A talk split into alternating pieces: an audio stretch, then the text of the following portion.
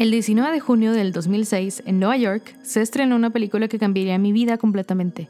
Celebridades de la época como Sarah Jessica Parker, Hayden Panettiere y Ashley Tisdale se reunirían ese día para presenciar a Meryl Streep, Annie Hathaway y Emily Blunt protagonizar en sus icónicos papeles El Diablo Viste la Moda. Del otro lado de la frontera, yo, a mis casi 10 años de edad, no tenía la más mínima idea de cómo funcionaba la industria de la moda. Muy probablemente mis pocos conocimientos venían de programas como What Not to Wear y How Do I Look en Discovery Home and Health. Pero creo que todos podemos estar de acuerdo en que ninguno de esos programas hablaba de verdad sobre la industria, sino solamente de cómo vestir mejor. A mis 10 años de edad y vestida claramente nada que ver con las mujeres que veía en la pantalla, yo soñaba con que un día Tim Gunn llegaría a mi casa, me ofrecería un cambio de look y miles de dólares para gastar en mis tiendas favoritas. I love this because you can wear it to dinner, you can wear it to the grocery store. It's very versatile. It can be lined, it can be... Más adelante, Project Runway y America's Next Top Model aparecieron en mi vida y se convirtieron en dos de mis programas favoritos durante mi adolescencia. Cada uno de ellos ofreció una mirada distinta a los procesos creativos que seguían los diseñadores, modelos, fotógrafos y directores de arte, y desde ese momento y hasta el día de hoy encontraría fascinante el mundo de la creatividad. Una persona que creo puede darnos un poco más de información sobre la industria de la moda, su experiencia y todo lo que implica ser diseñadora de modas es Katia Dayanara. Katia tiene 22 años y es diseñadora de modas desde sus 16 prácticamente recién graduada del Fashion Institute of Design and Merchandising en Los Ángeles, actualmente estudia diseño y negocios en Parsons, en Nueva York, y se desempeña como diseñadora, ilustradora y escritora. Yo conocí a Katia hace aproximadamente siete años en la prepa, en donde compartimos clases y colaboramos en distintos proyectos, pero algo que siempre me llamó la atención de ella fue que no importaba en dónde la viera, siempre tenía con ella una libreta llena de dibujos y diseños que para una persona normal como yo serían casi imposibles de hacer, pero para Katia eran producto de solamente 30 minutos en clase. Ah, bueno, pues yo me empecé a enseñar a dibujar como desde que tengo 12 años, entonces ya tengo 22, llevo como 10 años ya dibujando y empecé como con, con imágenes de internet, o sea, de que yo veía los dibujos y los intentaba como que hacer y la verdad es que antes dibujaba muy feo. De hecho, cuando tú me viste en la prepa es de que un súper cambiazo porque en la secundaria dibujaba horrible, dibujaba puro anime y así. Ajá. este, y pues más o menos cuando nos conocimos en la prepa fue cuando me empecé a meter súper de lleno a, a, lo de la moda. Entonces como que ya también me estaba autoenseñando como para observar la, la, ropa, los dobleces y a cómo transmitir eso en, en el papel. Pero, o sea, siento que como que siempre he sido una persona que ha estado en su propio mundo porque desde muy chiquita siempre como que estaba yo sola o de que y los veranos por ejemplo, en lugar de salir al parque con otros niños, mi mamá no me dejaba salir, entonces me la pasaba viendo películas y de que escuchando música y así consumiendo como que mil maneras de medios y arte este, de todo tipo. Entonces como, pues yo creo que igual y por eso que es lo que llevo haciendo desde literal la primaria es que se me daba un poquito más fácil en la prepa, pero pues igual siempre estoy como que en el proceso de, de autoeducación, ¿no? últimamente me he puesto a pensar mucho de que si esto es algo que traía desde siempre, porque pues yo no me acordaba y pues la verdad es que como que reflexiono y es como de que pues sí, o sea, mis influencias las he tenido como que muy, muy presentes desde, desde, desde muy niña, o sea, mis papás me regalaron mis primeros libros de arte cuando yo estaba en tercero de primaria, todavía me acuerdo, es un, fue uno de Kandinsky, uno de Monet y uno de Frida Kahlo. Y eso como que me cambió el chip, o sea, como que leerme toda la biografía de Frida y lo que hacía y cómo era, dije como que wow, o sea, hay gente que puede hacer eso y era mujer y era mexicana, entonces a lo mejor yo también y así. Sí, exacto. Sí, y ahorita que dices mucho de este mundo ideal o de colores, que es lo del arte, creo yo que si hablamos específicamente de la moda, ha sido un mundo que a mucha gente le causa mucha curiosidad y lo ves muy deslizado y ves algo obviamente filtrado por alguien, pero creo que todos tenemos la pregunta de verdad es así o está exagerado o cómo es en realidad todo esto. Pues mira, yo creo que las películas te muestran cosas que sí pasan y cosas que no pasan tan así. Por ejemplo, la cuestión de la, del glamour. O sea, no manches, yo tenía toda esta visión de que sí diseñadora iba a ser, pues sí, como el de lo viste la moda, o de que la de ¿Cómo se llama la otra? 13 Going on 30. O sea, de que todo así súper chido, siempre fiestas y no. Y la verdad es que después de pasar por la escuela, o sea, no. No dormía, muy apenas tenía tiempo para limpiar mi departamento. Lo único que quería era estar, o sea, era descansar porque cuando no estaba descansando estaba o cosiendo, o estaba dibujando, o estaba haciendo mis investigaciones para mis conceptos, o sea, y eso es, un, eso es algo que ni siquiera muestran mucho en los youtubers que estudian moda, o sea, porque como que la gente habla mucho del lado glamuroso, pero no habla de, de que, no manches, de trabajar en un Fashion Week, yo sé prácticas ahí, creo que el año pasado, y eran jornadas de 12, 13 horas parado, y son 7 días seguidos, o sea... Y nadie habla como de lo, de lo cansado que puede llegar a ser tanto física como emocionalmente, porque hay estereotipos de la industria que pues a mí sí me han tocado que pueden ser ciertos. O sea, es una industria muy competitiva, es muy difícil entrar y mucha gente comparte los mismos sueños y atrae, es un mundo que atrae a gente como que muy ambiciosa y que no sueña chiquito. Entonces sí se da pie a que haya mucha mala onda, que se tiren entre ellos. Es muy difícil encontrar como conexiones genuinas porque muchas veces nada más estás como que en tus ondas y andas viendo de que, de que networking, de que cómo nos podemos usar entre todos y así. Y hay veces en los que se puede tornar un poco cansado si nada más haces eso 24/7. Em, yo por eso sí tengo muy dividida mi, mi, mis relaciones como laborales y mis relaciones personales, porque si no es imposible. Sí, fíjate que es algo que estaba platicando yo hace poquito con una amiga que yo sentía que esta industria, específicamente yo que le he vivido más aquí en México, no tanto a nivel internacional, que la industria creativa en general es una industria un poquito pues cerrada, aun y cuando sí es una industria chiquita, pero como que hay mucho celo entre una persona y otra. Siento yo que no nos apoyamos lo suficiente en cuanto a dar tips o ser mentores de alguien más que va empezando que tal vez está pasando por lo que nosotros pasamos hace 5, 10 años, un mes, siendo que pasa bastante y es algo que deberíamos empezar a cambiar, ¿verdad? Pero es muy complicado si vivimos en una sociedad como que muy individualista. Sí, exacto. Es, es muy difícil encontrar a gente que neta te quiera ayudar, pero sin, sin esperar como nada a cambio.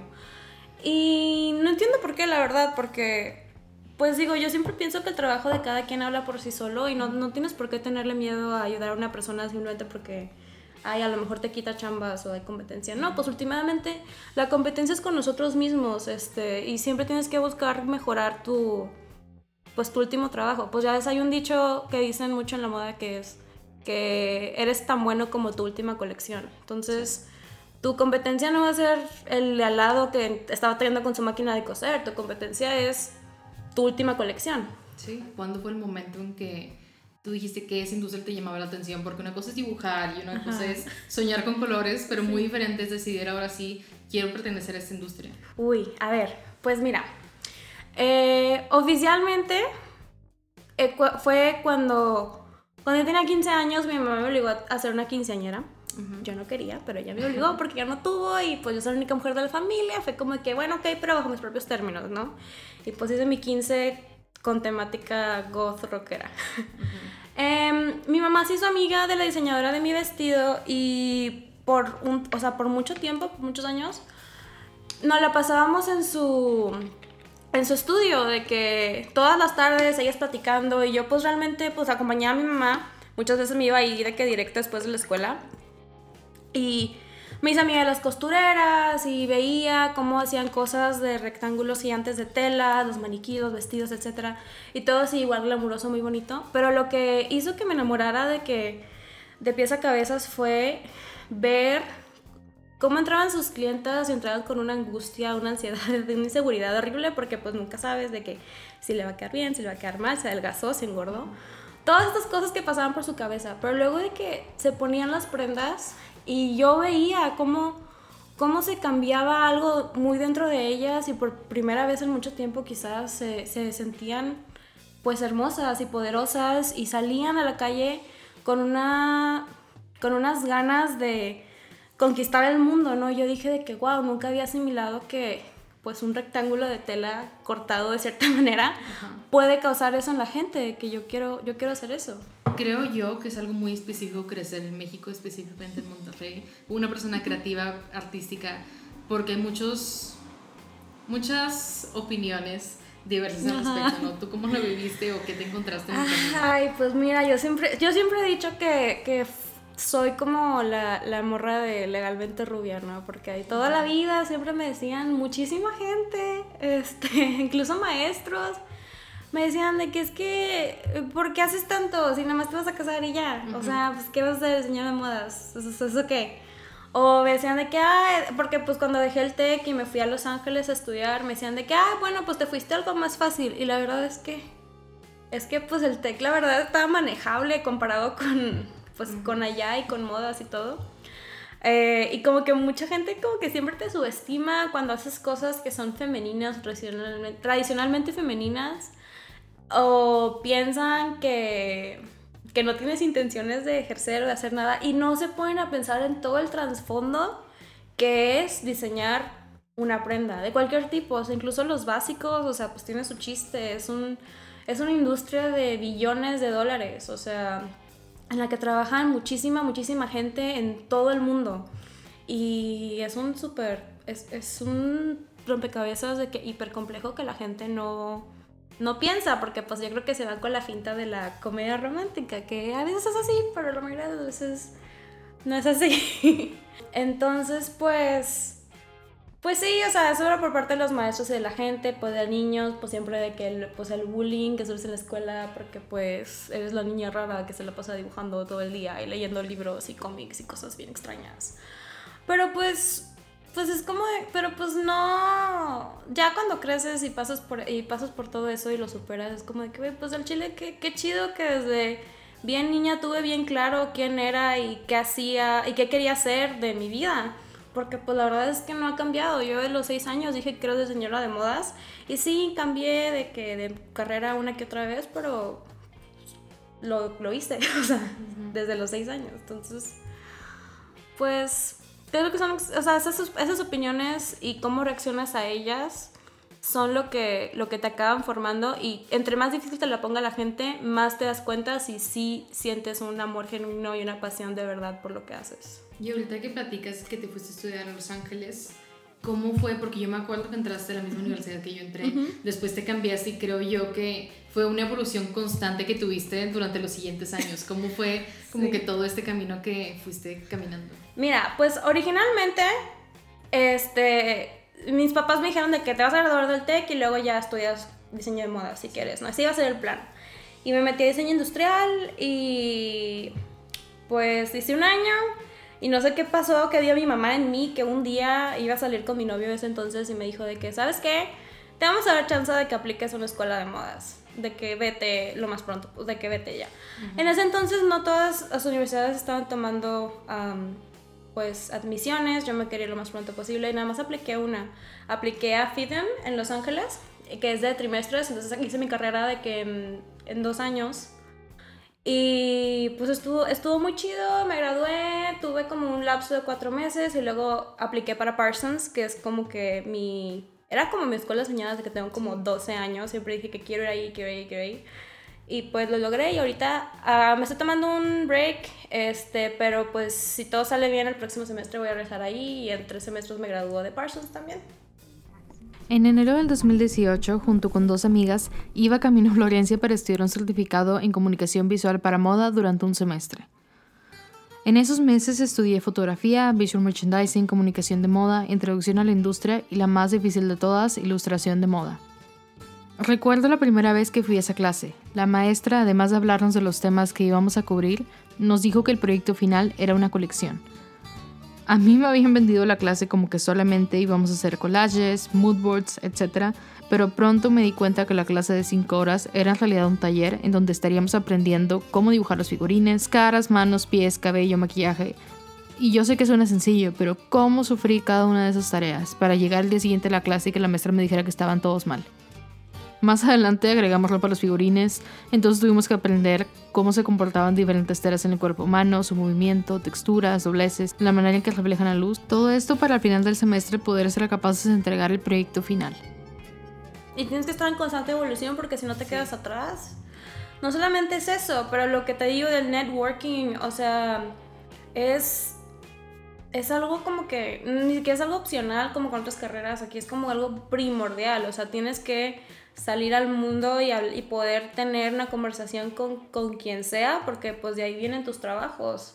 Y pues imagínate la pobre gente que es introvertida o que es más penosa, o sea, es, muy, muy complicado porque te tienes, o sea, no hay manera, tienes que, que aprender a hablar con las personas, es algo muy difícil. Yo cuando estaba en la secundaria yo era yo tenía mucha pena y todo el tiempo y era muy introvertida, pero pues se me tuvo que quitar porque si no no no hay de otra, o sea, que, sí, no te van a volver Ajá, exacto. Este, entonces pues sí, o sea, con todas esas carreras, pues siempre hay una respuesta correcta, pero en las nuestras, pues no, no hay. O sea, que así, muchas veces ni siquiera hay una pregunta que responder, tú te los tienes que inventar. este, entonces eso se, se dificulta, pues sí, se dificulta un poco, porque nunca sabes, haces algo, lo creas todos años en, en hacerlo y lo sacas al mundo y no tienes ni idea de cómo alguien lo, cómo la gente lo va a recibir. Pues en cambio un doctor, pues nada más tienes que curar a alguien, ¿no? Ese es el único camino. Sí, sí no, por, no por decir que sea una carrera fácil. No, no es que es fácil, no es fácil. Exacto, pero, tienen un poquito más definido el camino. Está muy claro, es como de punto A a punto B. Exacto, y aquí hay mil posibilidades también. Ajá, sí, ni siquiera hay puntos, a veces se ve como nada más, pura rayo, puro rayón. Exacto. Sí, creo que muchas veces pasa que todas estas personas que estamos tal vez en estas industrias tenemos muchos proyectos que hacemos por puro gusto, que nadie nos está pagando, que nadie nos está regalando las cosas, que es porque te apasiona y lo quieres hacer y tal vez en estas otras profesiones pues no vas a salir como abogado a, no sé, hacer un proyecto, un passion project de eso o de medicina. Puede ser una investigación, sí, pero creo yo que hay mucho corazón detrás de todas las industrias creativas que mucha gente no ve hasta que ya está ahí y lo ve y a lo mejor le entrevistas a alguien o te ve trabajar o te ve pues sí, en proceso que de hacer trabajar, todo yo creo. y ya como que abren los ojos y dicen wow o sea no sabía que llevaba todo esto de fondo verdad también. Ajá.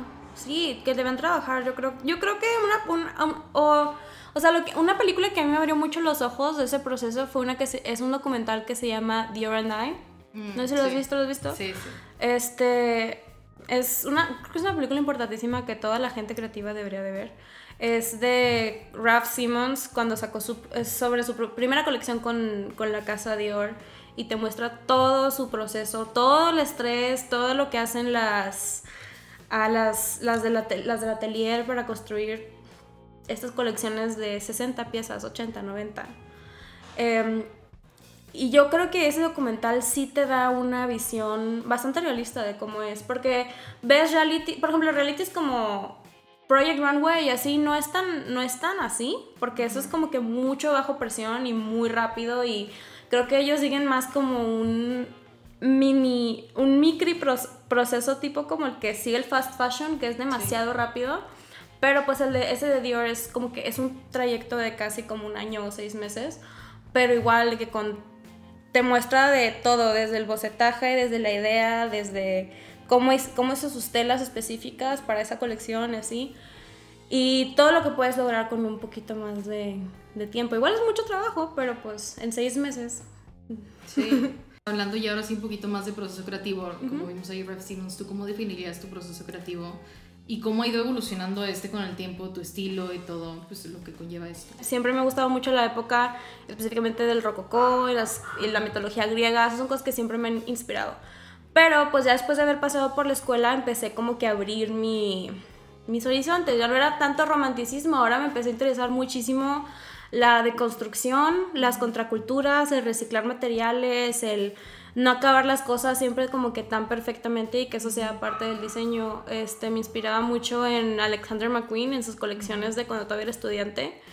Y en en Vivian Westwood cuando, este, cuando estaba en la época del punk, creo que en los 70s, que era una chava punk. y empecé como que a hacer, o sea, como que explorar otro tipo, otro tipo de cosas. De hecho, o sea, desde la tecnología, el futurismo, ah, o sea, géneros de cine como el cyberpunk o de que el techwear, cosas así. Y pues ahora tengo mis, mis, proyectos de la escuela los los comparas con los vestidos que hacía antes y no crees que puede ser la misma persona, porque es como de que, güey, ¿cómo, cómo esta, esta morra que hizo este vestido de María Antonieta hizo este, este chaleco de anarquía con picos y así? Es como que súper diferente. Entonces ahorita lo que estoy intentando es como que hacer un balance entre esas dos cosas y lo que estoy, este lo que, lo que he encontrado que es el punto medio es como que inspirarme mucho como en la cultura pop. Ahorita estoy desarrollando una colección inspirada como en las niñas mágicas de que Sailor Moon, Sakura Card Captor y esas caricaturas que vemos de chiquitas. Y después quiero hacer una colección inspirada en películas de terror. O... Sí, no sé películas de terror, pero también incluyendo como las que veíamos de niños, de que el teatro de la novia y Coraline y esas películas de niños goth. Ajá. Sí. Entonces, como ahorita estoy redefiniendo mi proceso, em, yo creo que pues como que agarro cosas de, de, la cultura pop que significan mucho para mí y las intento aterrizar a un contexto real porque lo que más me importa para mí es la funcionalidad de la ropa. Creo que no, no le veo mucho el punto a crear cosas acá súper complicadas y avant-garde que nadie se va a poder poner. Yo lo que quiero es ver mi ropa en la calle y hacer que la gente se sienta pues cool usarlas, que se sientan cómodas usándolas, ¿sabes? Entonces, eh, quiero como que, como que lo, que lo que sigue para mí es como que agarrar estos conceptos fantásticos y traerlos pues al mundo, ¿no? Siempre empiezo como que definiendo más o menos qué, qué estética o qué me voy a inspirar y luego empiezo como que a bocetear, boceteo muchísimo, muchísimo para definir las siluetas y, la, y como más o menos qué se puedo tomar y ahí ya voy como que improvisando un poco, luego pues ahí abstraigo las cosas que me gustan, hago pegosties, diseño más y boceteo más, hasta que las cosas van como tomando forma. Y ahorita que dices que, que buscas diseñar también aterrizar un poquito más, creo yo que hay una línea entre moda solamente como obra artística, que la ves en el museo, que ves que sí te inspira, pero que tal vez no podrías ver a alguien usando en la calle algo súper más comercial. Yo como estoy en Los Ángeles, Los Ángeles no es para nada, Los Ángeles es como que 100% fast fashion. Este no es tan avant-garde como las escuelas europeas o bueno, Nueva York sí es un poco más comercial, pero pues como ese de ese lado, pues. Sí, esa línea. Entonces, a mí desde a mí la escuela siempre me metió en la cabeza de que la moda es un producto que se hace en maquiladoras y que tienes que tener de que bien planeado los, este, cómo le vas a explicar a alguien de China que le va a coser y así. Y das que realmente no van tanto conmigo, pero pues sí me metieron de que la moda es un producto, bla, bla, bla, bla, bla. Yo sí creo en eso, pero también creo que la moda, también la moda es arte. Entonces yo pienso que puede ser las dos cosas y los dos conceptos pueden coexistir, pero la manera de casarlos es como teniendo muy fuertes tus este, hard skills, o sea, el patronaje, de la costura y de, desde el primer momento de cuando estás tomando el papel y el lápiz, pensar cómo esta persona, quien sea que lo vaya a coser, cómo lo va a coser, cómo se lo van a poner, este, y cómo puedo traer lo que yo quiero hacer, pero pues de una manera en que sea pues sustentable de, hacer y de vender y de transportar. Entonces, este, yo, entonces, pues, pues sí, o sea, como que desde el primer momento tener bien claro de que, ok, quiero hacer un, no sé, quiero hacer un abrigo inspirado en Afrodita o whatever, de que, ok, bueno, ¿cómo lo puedo hacer de una manera en la que alguien se lo va a poder poner sin ocupar ayuda?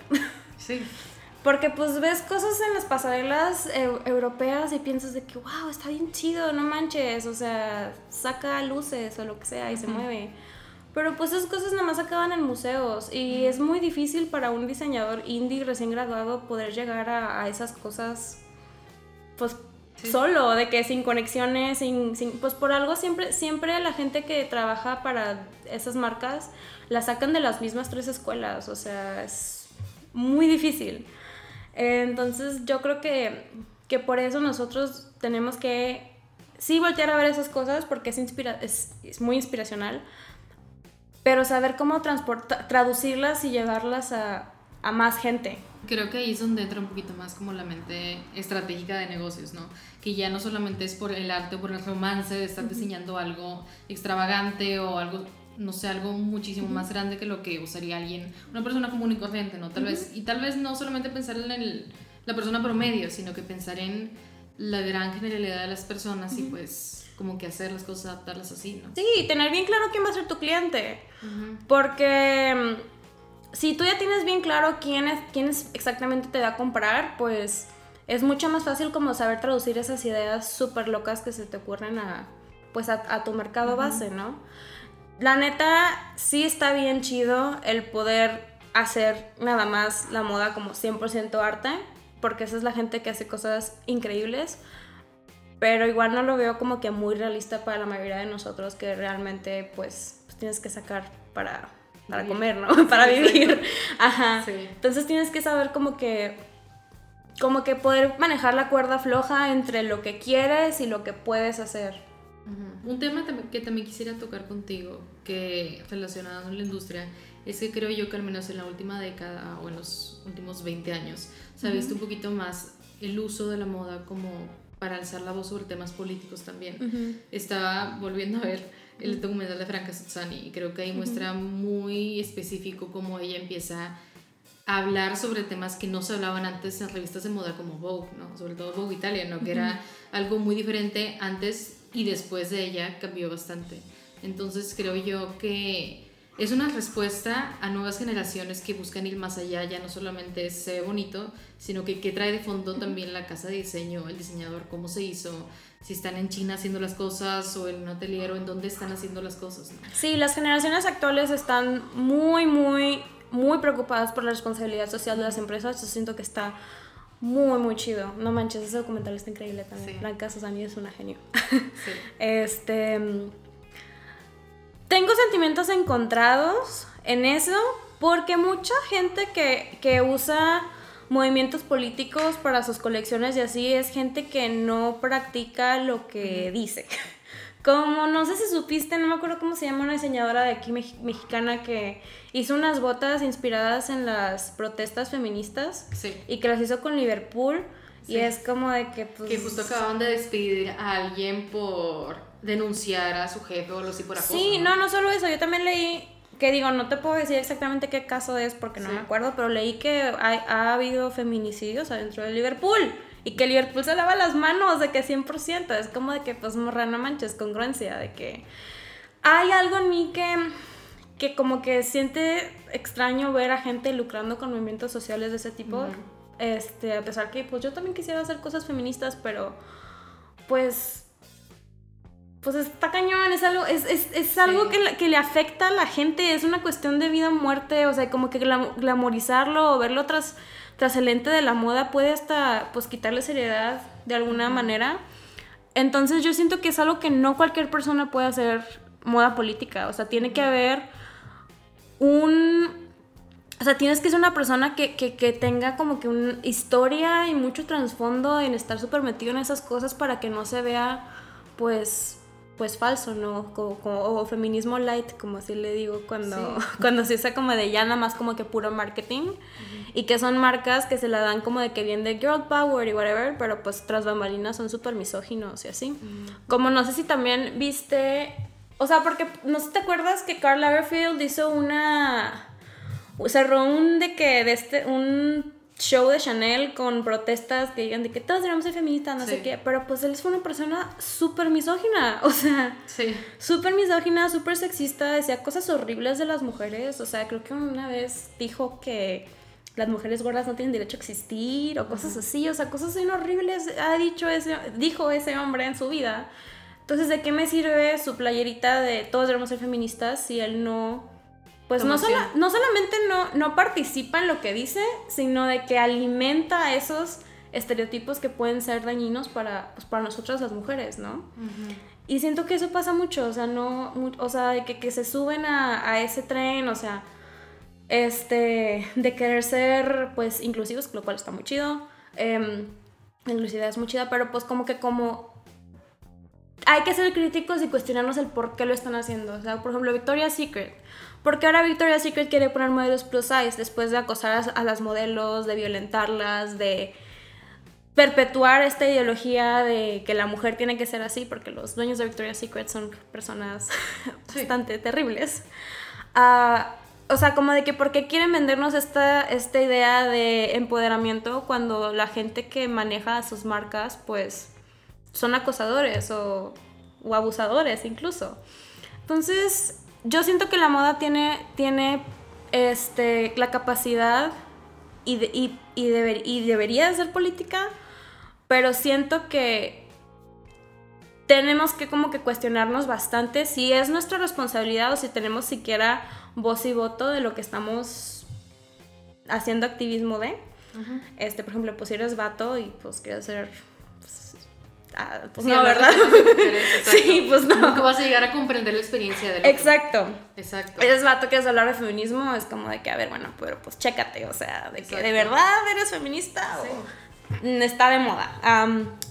entonces creo que tenemos como que cuestionarnos bastante. Yo siempre pienso que, deberemos, que debemos de ser súper, súper, súper críticos de todo lo que consumimos. Porque las marcas no son nuestros amigos. Las marcas son un negocio y lo que quieren es que les compremos. Sí. Y para que les compremos son capaces de decir y hacer como cualquier cosa. Entonces, pues nada más hay que tener cuidado. Claro que no estoy diciendo que todas las marcas son malas y hay que y nadie está absuelto, solamente como que saber y estar consciente de que ok, bueno, sí me gusta la playera de Karl Lagerfeld de que todos deberíamos ser feministas, pero pues estoy consciente de que el vato era pues un hijo de la chingada, ¿verdad? Sí, totalmente. Sí, que es como tú dices, mucha gente se pega la etiquetita de feminista o de lo que le quieras decir de cualquier movimiento social y al final del día en sus acciones no se nota. Siguen explotando gente, siguen discriminando, siguen haciendo todo ese tipo de cosas. Que es algo que inclusive se le criticó mucho a Natalie Portman, ¿no? En los Oscars. Sí. Que llegó con su capa, con los nombres de todas las directoras que no fueron nominadas, engraved en ella. Y se le criticó que pues tú tienes casa productora y cuántas mujeres además de ti han sido directoras. Exacto, que neta no ha trabajado con mujeres directoras. Es como de que, a ver, entonces, ¿sí te importa o no te importa? ¿Qué pedo? Exacto, exacto, congruencia, ¿no? Ajá, congruencia, es lo que siempre digo.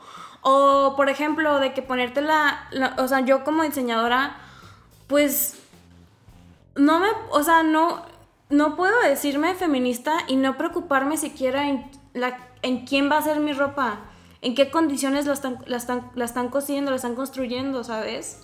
No sé, o sea, como que siento porque también muchas de esas, de esas casas que se quieren subir al, al, bando del feminismo o de la equidad de cualquier tipo, etcétera, pues contratan fotógrafos que abusan, que se les, que están súper quemadísimos por abuso o cosen sus cosas a, Pakistán o a esos países que, que los tienen en condiciones deplorables. Es como de que, oye, pues la sororidad es de todos, o sea, no nada más los de la gente que te va a comprar tus cosas, también, o sea, la, la, tanto la mujer que te va a comprar tu, tu capa Gucci o lo que sea, tiene los mismos derechos que la mujer que la, la abordó en Pakistán, porque esas marcas también usan maquiladoras, la verdad.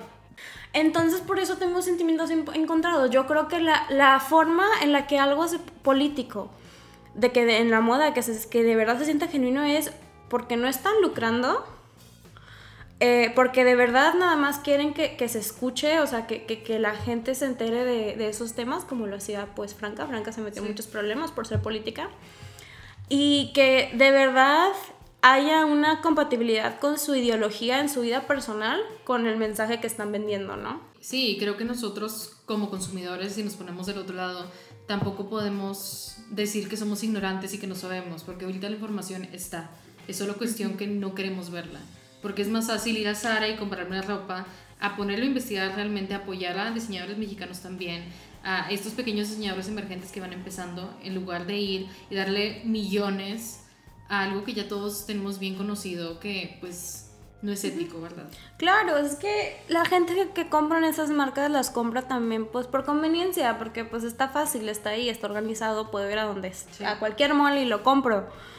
Pues, pero pues ser ético y sustentable este requiere requiere esfuerzo, o sea, ir al mercado, ir a la paca, comprar usado, este, pues ahí tienes, ahí pierdes como medio día o todo un día y hay gente que no quiere o, o también no puede hacer, hacer eso, porque también creo que, tampoco creo que está chido de que el hacer una cacería de brujas cuando la gente no, no sigue las mismas o, no puede hacer los mismos esfuerzos que nosotras por nuestro privilegio.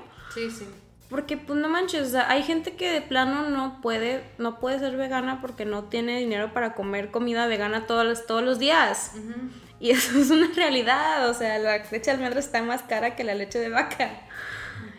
Y pues no por eso está mal, o sea, solamente que pues las circunstancias sociales de, de cada quien a veces crean impedimentos que no nos permiten ser, pues, tan éticos como, como queramos. O sea, solamente, pero, pero pues solamente es estar consciente de que, güey, no manches, sí estoy consciente de que, de que pues está horrible la situación de la ética y la sustentabilidad en la moda, pero pues no me puedo comprar un vestido de 300 dólares en Reformation.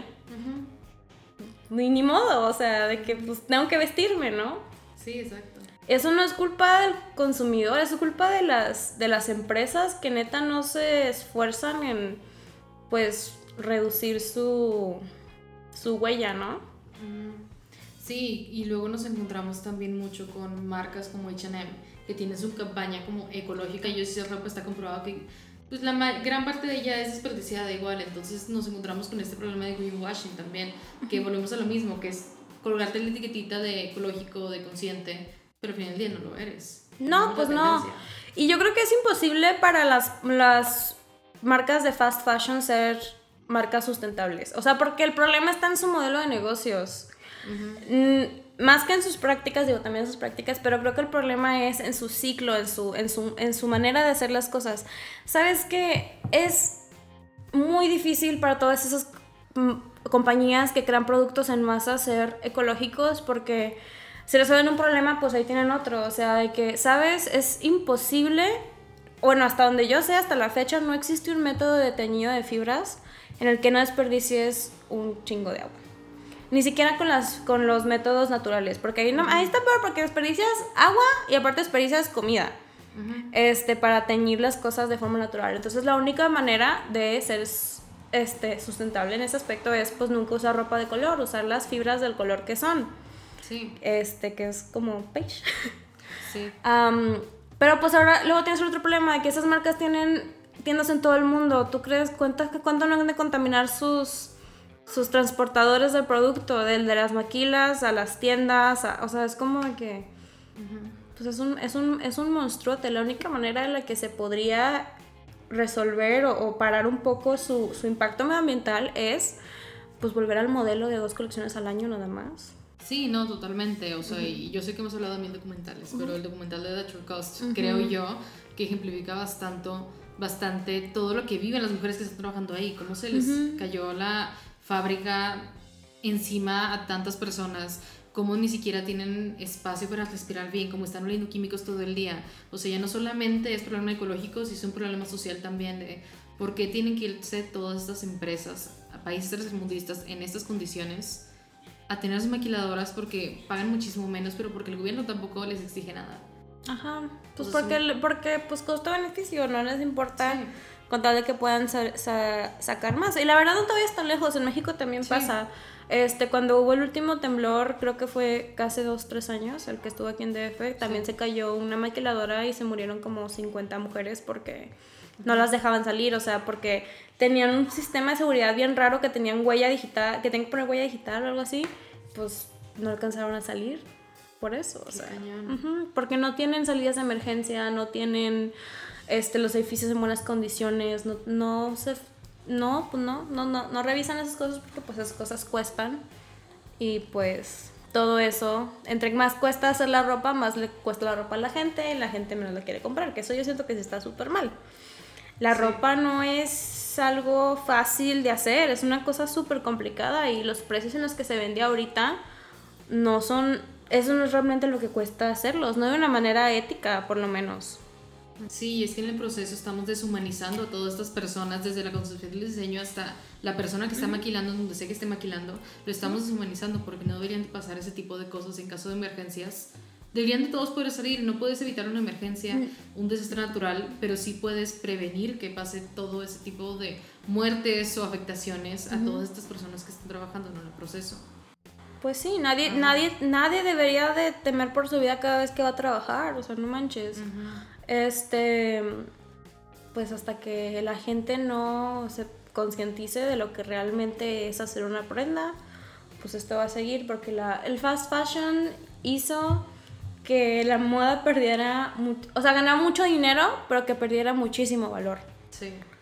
Porque ya todo el mundo piensa de que, ay, pues, ¿por qué voy a pagarte a ti que me lo cosas tú si en Sara cuesta 200? Y a lo mejor no está tan chido, no está tan complicado, no me va a quedar tan bien, pero pues allá cuesta una fracción de lo que tú me vas a cobrar, ¿no? Sí, sí, te funciona para el momento, ¿verdad? Porque tampoco son prendas que te duren la vida. Exactamente. Entonces, pues se ha devaluado muchísimo de que la moda desde que empezó ese, ese modelo de negocios del fast fashion.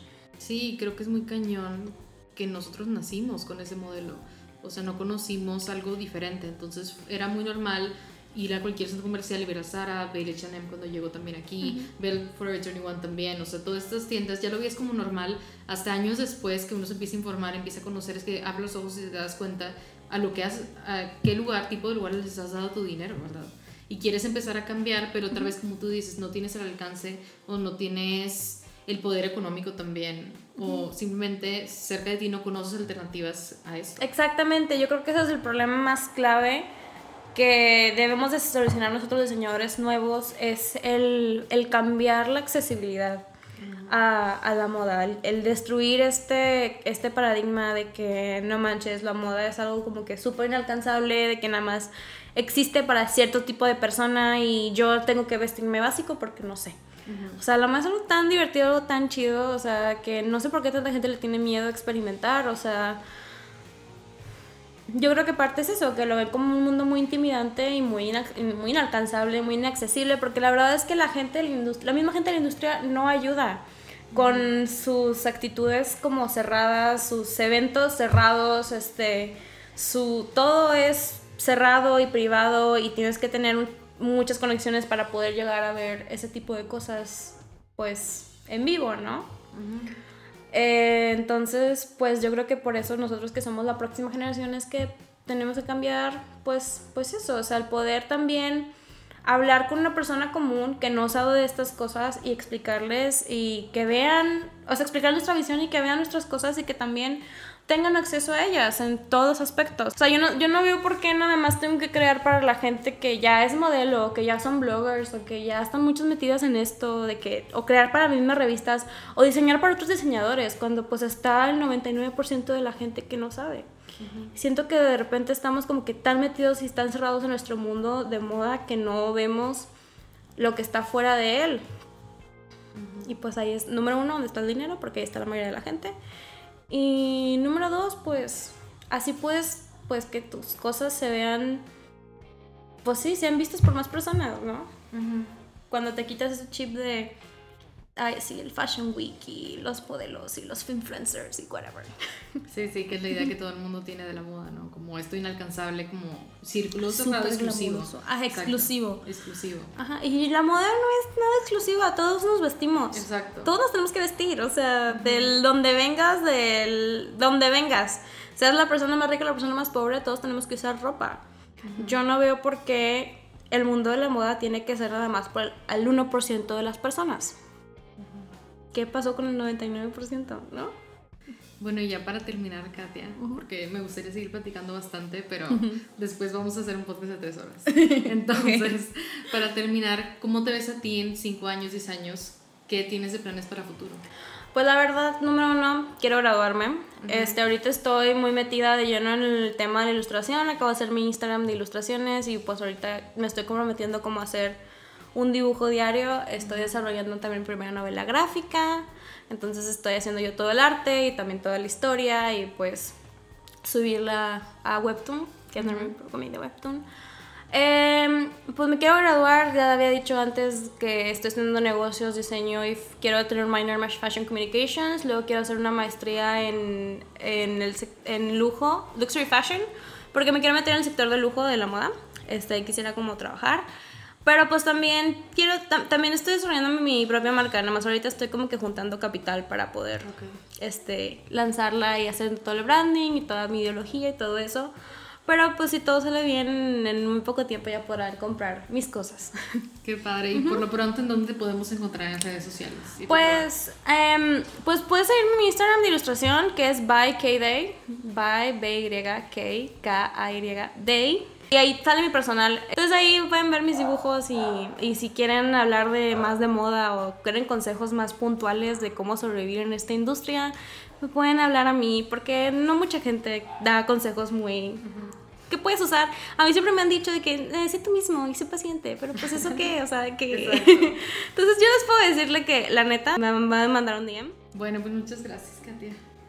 Gracias a ti. Sí, la verdad estuvo muy padre la.